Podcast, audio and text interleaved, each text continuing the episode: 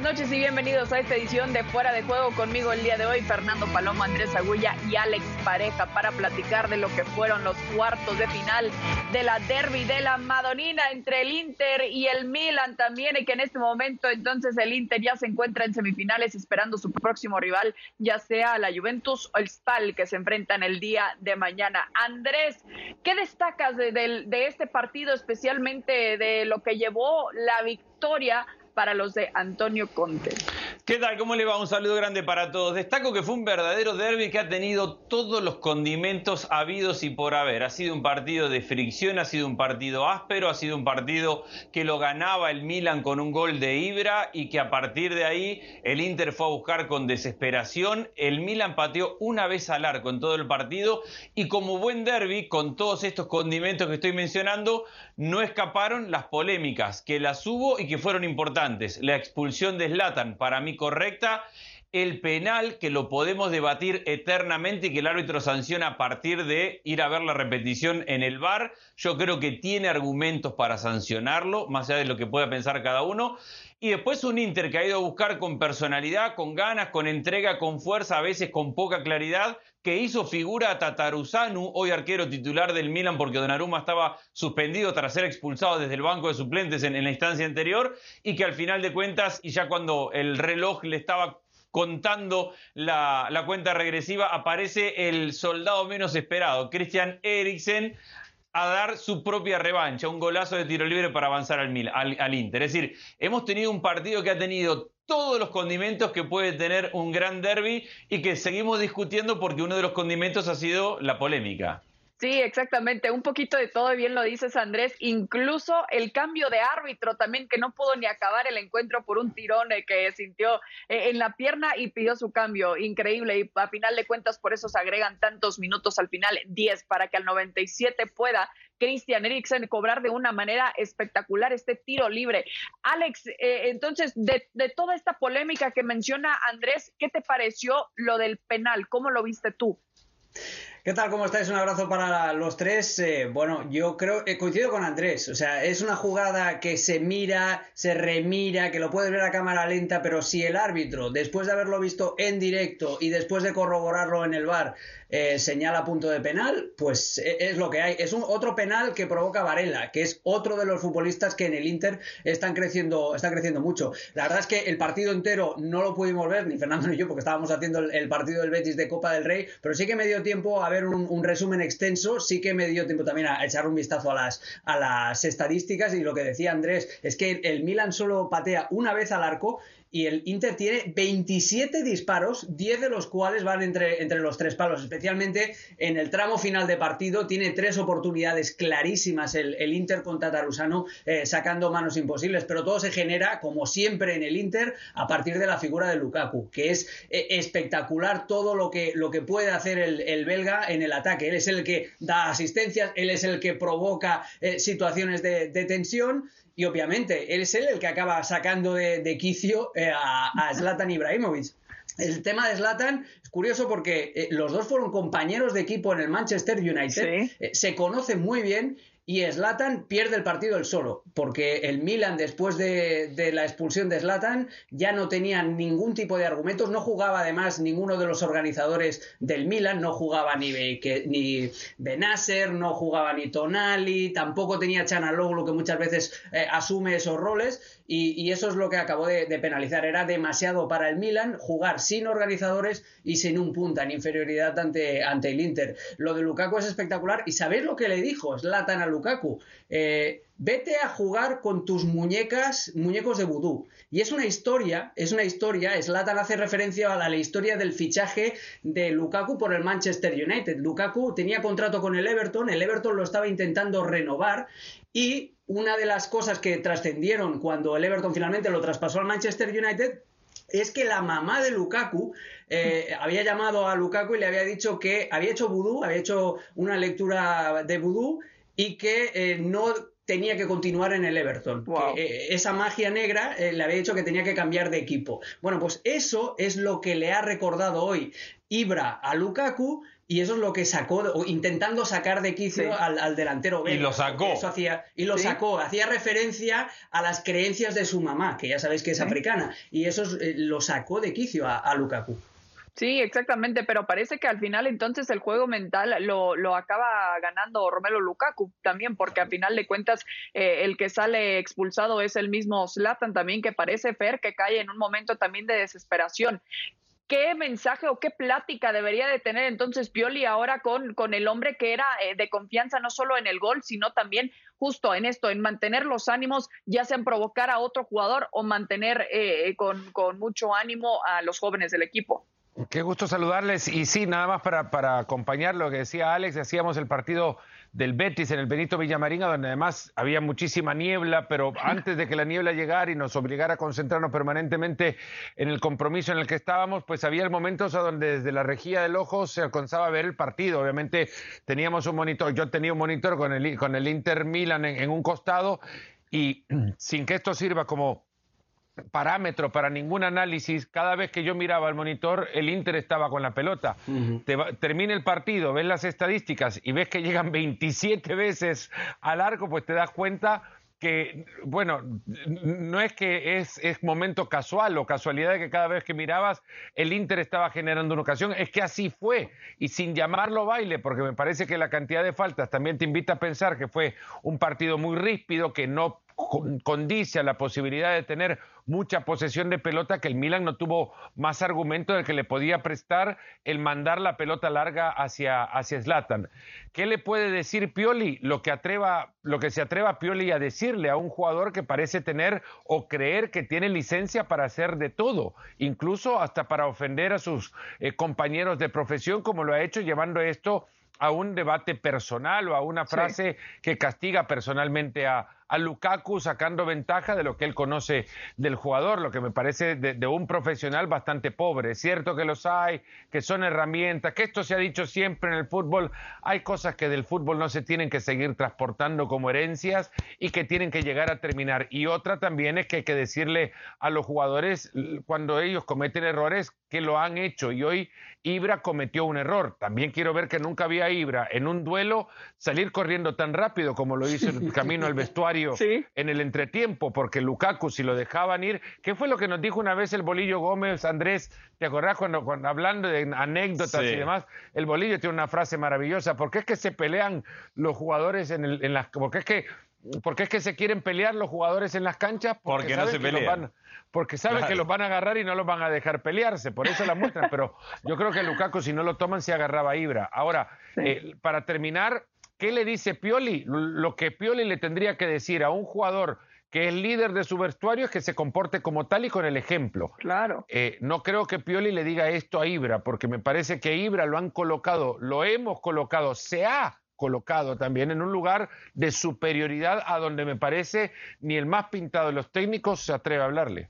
A sus 39 años. Y perdón, Cris, para sumar a lo que decían en los dos, eh, el Milan está ahí porque lo tiene a Ibra y, y, el propio Zlatan ha asumido ese rol y el, el, club mismo se lo ha dado porque lo ha asumido y lo ha asumido realmente muy bien tarde o temprano el Milan iba a pagar las ausencias. Hemos hablado toda la temporada de el Milan no tiene tanta profundidad, el Milan no tiene tantos recursos, en algún momento lo va a pagar. Y si hay algo que veníamos destacando en las últimas semanas es que pasaban las fechas y el Milan se las ingeniaba desde, desde Ibra, desde su actitud, desde ir al frente, estar comprometido para sacar adelante partidos. Yo creo que hoy le llegó un momento donde se enfrentó un equipo que hemos analizado mil veces al Inter, pero tiene una idea muy clara de cómo jugar. Y hoy, ante una idea muy clara de cómo jugar, le tocó un partido sin Calabria, un partido donde Jair sale lesionado y tiene que entrar Tomori, que eh, juega un buen partido, pero Tomori llegó hace dos días y medio a Milán y todavía no conoce a sus compañeros, donde lo mencionaba hace un ratito Alex, le faltan de los volantes de contención que tiene, hay dos que son manejadores de balón, que son Benacer y Tonali,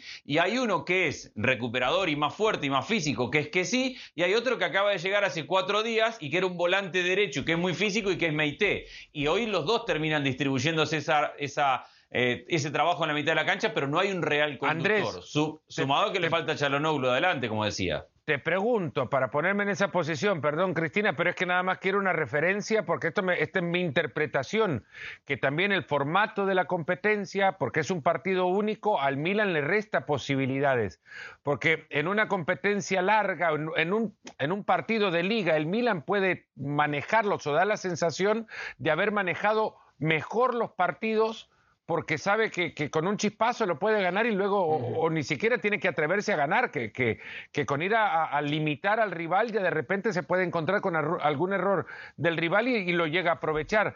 Pero que ahora cuando se le obliga el formato a salir a buscar el partido, el Milan no tiene el recurso para hacerlo.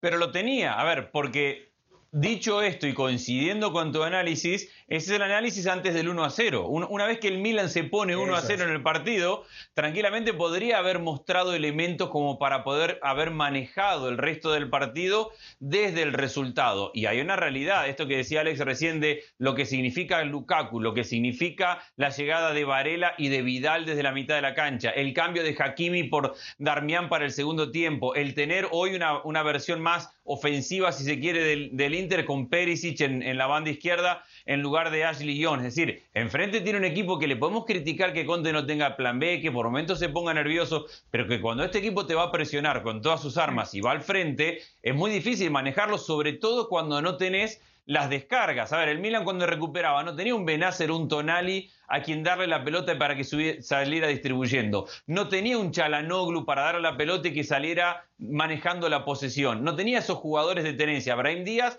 tiene chispazos de, de buen fútbol, pero todavía le falta para este partido caliente, áspero, bravo, hacerse cargo de un equipo. Sale Makers, que juega por banda derecha, vuelve a jugar hoy después de un mes entre lesión y suspensión, que no estaba. Es decir, hay muchas patas flojas hoy en el Milan y enfrente hay un equipo que sabe muy bien cómo jugar un partido, como para aprovechar un equipo que venía sosteniéndose. El tema es ahora para el Milan y para cerrar, cómo salir de esto, porque lo superó por mucho el Atalanta a mitad de semana y lo, supera ahora el Inter. Y, bueno, todo lo que venía construyendo el Milan, ahora le ha llegado la crisis que todos los equipos en Europa en algún momento han pasado. Sí, más después de, una racha tan importante eh, de no caer, ¿no? Desde que cayó, también ahora parece que está pasando algunos altibajos que, bien dices, que todos los equipos importantes tienen que pasar para volver a, encontrar esa estabilidad y aprender de sus errores, que bien dice que se aprenden más de los errores que de las victorias en el fútbol. Pero vemos hasta ahora, entonces ya está el primer invitado a las semifinales de la Copa Italia. El Inter espera rival entre Spal y la Juventus, mientras que Napoli se medirá al y el Atalanta a la Lazio. Pero tenemos que hablar no solo de la Copa Italia, sino también de la Copa del Rey, porque el Fútbol Club Barcelona eh, el día de mañana tiene un compromiso frente al Rayo Vallecano, también un error al Kuman eh, que compadeció ante los medios, donde comenta que la Copa del Rey parece ser el camino más corto hacia un título. Escuchemos. Muchas tiene muchas ganas de jugar y tiene muchas ganas de ganar cosas como él está acostumbrado de ganar títulos. Y es, es un jugador ganador y quiere estar en todos los partidos. Pero mañana tenemos charla de contrario, donde hemos analizado bien y mañana por la mañana, cuando llegamos allí, doy el equipo. Entonces, de momento, eh, hay que esperar hasta mañana tarde para, para saber. No, no, no creo. Yo creo que no nos depende que estos dos equipos grandes no están más en esta competición. Yo creo que otros equipos que están y tienen sus posibilidades también son equipos muy fuertes que, que hemos visto en nuestros partidos de Supercopa otro lado, sí es una ventaja para ellos, porque ellos tienen dos, tres semanas que no tienen un partido durante la semana, que, que concentrarse solo en los partidos de campeonato de fin de semana, sí es una ventaja para ellos.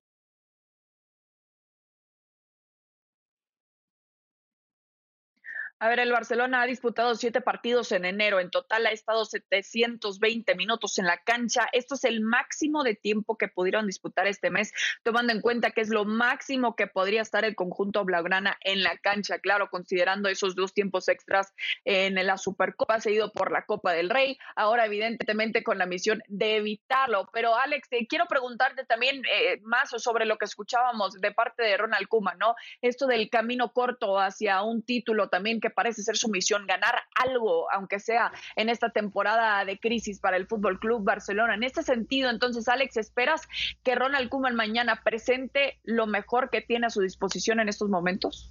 Si no es lo mejor, se le va a parecer mucho. Yo creo que va a rotar algunas piezas. No me extrañaría ver, por ejemplo, a Junior en el lateral izquierdo en vez de Jordi Alba. Eh, a ver, eh, teniendo en cuenta que, Busquets está sancionado para el próximo partido de Liga, Busquets va a jugar seguro de, de inicio pero no me espero demasiados cambios. Incluso eh, hoy el debate en Barcelona era si Leo Messi tenía que jugar de inicio o no el partido en, Vallecas, que ya está, eh, ya está recuperado de, sus molestias y ya, ya, está también disponible para, para Ronald Koeman después de la sanción. Entonces, el tema es eh, saber qué es lo que va a plantear el Barcelona, pero estas palabras de Ronald Koeman me han hecho agarrar el DeLorean y volver a los años 80, cuando las Copas del Rey eran el salvavidas de los técnicos y de los aficionados azulgrana, cuando ganaban una liga cada 14 años. Eh, esto, es el, esto es el Barça ahora y el propio Ronald Koeman también tiene la experiencia de lo que sucedió en Valencia también, cuando, cuando entró en un club que estaba también en plena convulsión, en plena combustión interna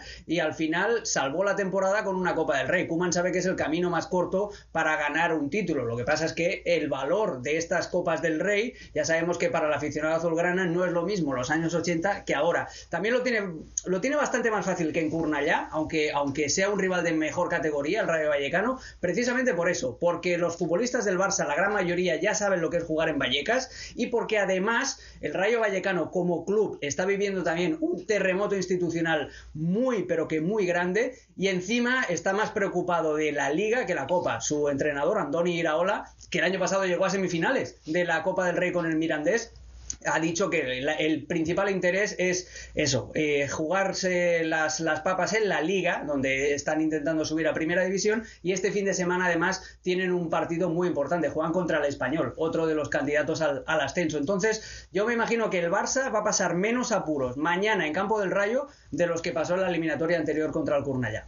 Y yo le sumaría lo que dice Alex, perdón, ¿Sí? con, con respecto a la valoración de la Copa del Rey, que además es una Copa del Rey en la cual si eventualmente el Barça logra ganarla, no se la va a ganar ni al Real Madrid ni al, ni al Atlético de Madrid. Porque si dijéramos que este va a ser su único título, pero que la final se la gana al Real Madrid en un gran partido, y el sabor para el hincha del Barça es uno. Sabiendo que ya sus dos principales rivales están eliminados, sí el Barcelona puede ganar esta Copa del Rey, pero no va a tener una final contra el Real Madrid como para jactarse de que le ganó una final a su eterno rival. Entonces, para mí, entiendo el juego de palabras de Kuman. Sí, es el camino más corto a un título. Ahora, es un título que para mí, hoy, no salva una temporada cuando sos técnico del Barcelona. Sí, y es interesante justo lo que comentas, Andrés, porque el mismo Kuman dijo que eh, reconoce, ¿no? Que el hecho de que no esté en el Real Madrid o el Atleti no hace esta Copa del Rey eh, más fácil. Pero, Fer, eh, en términos, en cuanto a estos juegos mentales, también el típico de si le agrega más presión, entonces porque son rivales más sencillos también, entre comillas, que le puede tocar en el camino al Barça hacia el título también, ¿no crees que le agrega algo de presión al respecto? Muchísima. El hecho que no esté el, Real Madrid el Atlético de Madrid ya lo, hace, lo convierte en el hiper favorito de la competencia. En consecuencia, ya, ya con eso ya tiene presión, que los equipos o quien se le cruce en el camino será un rival inferior de acá hasta donde llegue el Barcelona. Eh, le tendría muchísimo más temor yo al Rayo Vallecano de lo que ya anticipa eh, Alex, porque es un equipo eh, peleador y es un equipo que tiene mucho jugador con, con, colmillo y experiencia para por lo menos sacar si contexto tiene el juego del Barcelona y el poco que pueda llevar para el partido en Vallecas, sacarlo de su contexto sí puede llegar a ser y que Andoni Iraola es un técnico muy capaz, que no va a dejar en el camino ningún partido. Yo sí miraría con un poquito más de respeto al, Rayo Vallecano o, a ver, con mayor precaución al menos, no creer que se está cruzando ante un rival eh, no de menor entidad, sino de menor calidad. Dicho esto, no, cuentan con, con pero yo te lo decía, yo te lo decía por lo de. No es, no es que no respete al Rayo Vallecano, ¿eh? pero que la paradoja es que el Barça se va a encontrar más cómodo mañana en Vallecas eh, que de lo que estuvo en, en Curnallá el otro día. Por eso que te y no sé, por ese lado no sé. Yo creo que sí, yo creo que sí. No he visto al Rayo, pero en Vallecas les exigen a los jugadores ser. Pero no hay público. No hay público en Vallecas. Sí, bueno, es pero, otro pero se lo cruzan, saben qué representan, saben perfectamente qué representan. Eh, saben que, que en la grada no habrá público, pero sabe el público dónde estacionan sus autos, ¿no? Y si hay, hay hinchada que presiona es la, es la de Vallecas. Y eso no lo vamos a negar, y ese historial tienen también. A ver, que, que el Barcelona tendría que superarlo con o sin Messi, sí. Que sin Messi se ha visto algún atisbo de, de- o señales de modelo también, que cuando entre Messi a la cancha el modelo se desmorona y pasa a su alrededor y pasa a jugar lo que es Messi. Bueno, eso ya dependerá muchísimo de la personalidad de aquellos que han ganado confianza y que han dado pasos hacia adelante como Dembélé, quizás, y pongo el, en cuestionamiento nada más Griezmann, pero lo menciono porque ha dado esa sensación en los últimos partidos, pues todos estos jugadores tienen que dar un golpe de personalidad también una vez y entre Messi en la cancha y a ver, no exigirle a Messi que cambie al modelo que jueguen o que, o que se acomode lo que venían haciendo, no, pero también ellos tomar en algún momento la la batuta y decir, bueno, eh, si- no, no, no tengo que pasarle a Messi la pelota cuando está todo atorado por el medio. También Ahora, Fer, por fuera, ¿no? Po- ¿Podemos coincidir que un jugador del Barcelona, porque yo los escucho hablar de la presión de lo que significa jugar una Copa del Rey sin el Real Madrid y el Atlético de Madrid, deberíamos coincidir que es una presión mínima a comparación de lo que debería estar acostumbrado, a la Sí. presión a la cual debería estar acostumbrado Es menor, a convivir yo un que- jugador del Barcelona. Y creo que lo harán, eh, están más por las ganas de quitarse y liberarse toda esta eh, eh, dinámica negativa que les rodea que a ganar un partido por seguir adelante y, la ilusión de ganar una copa. Que está Porque si hay un jugador que sucumbe a la presión contra el Rayo Vallecano, que, que ya de por sí que se quede ahí Que y que siga jugando en el Rayo Vallecano y que no vuelva a jugar en el Barcelona, porque si va, a, si va a jugar con presión contra el Rayo Vallecano, lo que le venga de acá adelante, se va a morir de Pero la no, fiebre es el un, pobre partido, jugador. es un partido de eliminatoria eh, simple. El perdedor se va. ¿Y vos crees que No, no, tienen ya sé. presión después de haber caído en la Sí. Después de ver que. Pero que- un jugador del Barça no, debería estar acostumbrado a convivir con una Pero a ver, como tal. Eh, estos jugadores del Barcelona, en realidad, ¿cuántos de estos, eh, cuántos de los de los que de los que están ahora han convivido en un Barça eh, ganador? Bueno, ¿cuántos han jugado partidos grandes, importantes, finales del mundo, finales de Champions, Sacale a Ter semifinales? Stegen, sacale a Messi, sac- sacale a sac- Busquets. Sacar a Ter Stegen, Messi, lo tienes tiene. a Jordi Inglés- tienes a Dembélé. ha jugado mucho, Sí, Jordi sí. Alba ha jugado mucho, De Jong ha jugado mucho, Griezmann es No, campeón en del el mundo. Barcelona, en la dinámica del Barcelona. En la Bueno, pero digo, del pero Barcelona. partidos grandes, pero yo hablo de partidos, un no, jugador no, que está acostumbrado a convivir con la presión de un partido grande. En la dinámica del Barcelona no están acostumbrados a trasladar, a, a llevar, eh, a ver, ambiente positivo semana tras semana. En algún momento se corta y creo que yo, ya como profesionales lo que quieren es salir a la cancha, cortar todo el, el- el ambiente negativo y empezar a dar un poquitito de nota positiva. Pero llevan cinco partidos seguidos de visitante ganando. Eh, eso también Bueno, es pero, algo pero se positivo para aleja, ellos. la, se aleja el, el pesimismo, no. No, no, no, no, porque Se venía aburrido. alejando hasta la caída en la Supercopa. Veníamos hablando bien. Y entonces son pasos para Busquets. atrás y la copa, ahora ya se entiende, entonces sí, la copa puede servir como un elixir. Justo, justo, y, más para estos jóvenes también que, bien dicen, ¿no? Algunos realmente no están acostumbrados a jugar eh, este tipo de partidos que en este momento, en cuanto a la crisis se refiere del Fútbol Club Barcelona, es muy importante lo que se viene el día de mañana. Pero sin Serguiño Des, vamos a ver eh, seguramente a Mingueza también de nueva cuenta como lateral derecho. Eh, en, la central también con Araujo, que no están acostumbrados también a estos eh, tipos de partidos con tanta presión, pero se están enterando poco a poco. El Rayo Vallecano frente al Fútbol Club Barcelona a partir de las 2.55 pm el este, este miércoles por ESPN Plus. No se lo pueden perder. Bueno, vamos a ver lo que fue este encuentro entre el Betis y la Real Sociedad. A ver, Fer, adelante lo más destacado de este encuentro, eh, bueno, lo, lo poco que viste al final, ¿no? Por la neblina. Sí, bueno, 120 minutos, Joaquín se perdió la posibilidad de, mandar este partido al final eh, en los 90, no se le dio, la Real apostó hasta que llegó a generar la de Oyarzábal y luego Alex dio pasos para atrás como para aguantar el resultado y la segunda mitad se quedó con uno menos por la expulsión de Irarramendi todavía con mayor razón, empezó a preparar el partido eh, y Manuel Alguacil armar o a decorar el partido para que la Real aguantara ese gol de, de Oyarzábal. Al final no se le dio porque no es casualidad que haya entrado Joaquín por Lainez para cambiarlo. Sí, y además eh, con, con, un Canales espectacular que hace el gol del empate ante su ex equipo. Yo creo que la Real Sociedad, como decía eh, Fernando, se equivoca a la hora de intentar defender el, el 0-1 de Yarzábal. A partir de la expulsión de Yarramendi, la Real Sociedad eh, juega toda la segunda parte con un 5-4. Juega sin delantero. Eso era darle demasiada posesión al Betis, que le costó, que estuvo, tuvo un partido espeso, pero que encontró eso, la inspiración de Canales y después, en tiempo añadido, en el tiempo extra, queríamos decir, dos goles de Borja Iglesias, que hacía dos temporadas desde que vestía la camiseta del español que no anotaba un, doblete. Le costó al Betis, pero yo creo que la Real Sociedad eh, tuvo muy mal manejo de partido de Manuel Alguacil y le puso las cosas fáciles al equipo eh, Una pena, una pena que tanto tiempo sin ver un doblete de Borja Iglesias y lleguemos al partido de hoy tampoco lo veamos. tanto análisis. sí, sí, tan como el partido del Betis hasta que llegó el gol de Canales, porque era les admiro, les admiro tanto análisis, si no se no, lo que tenés que admirar es que no, no errado con los jugadores, Andrés, no errado con los jugadores. Grandes profesionales, Fernando Palomo y Alex Pareja. Ahora, otra vez Joaquín contra la Real Sociedad viene de hacérselos hace tres días de nuevo.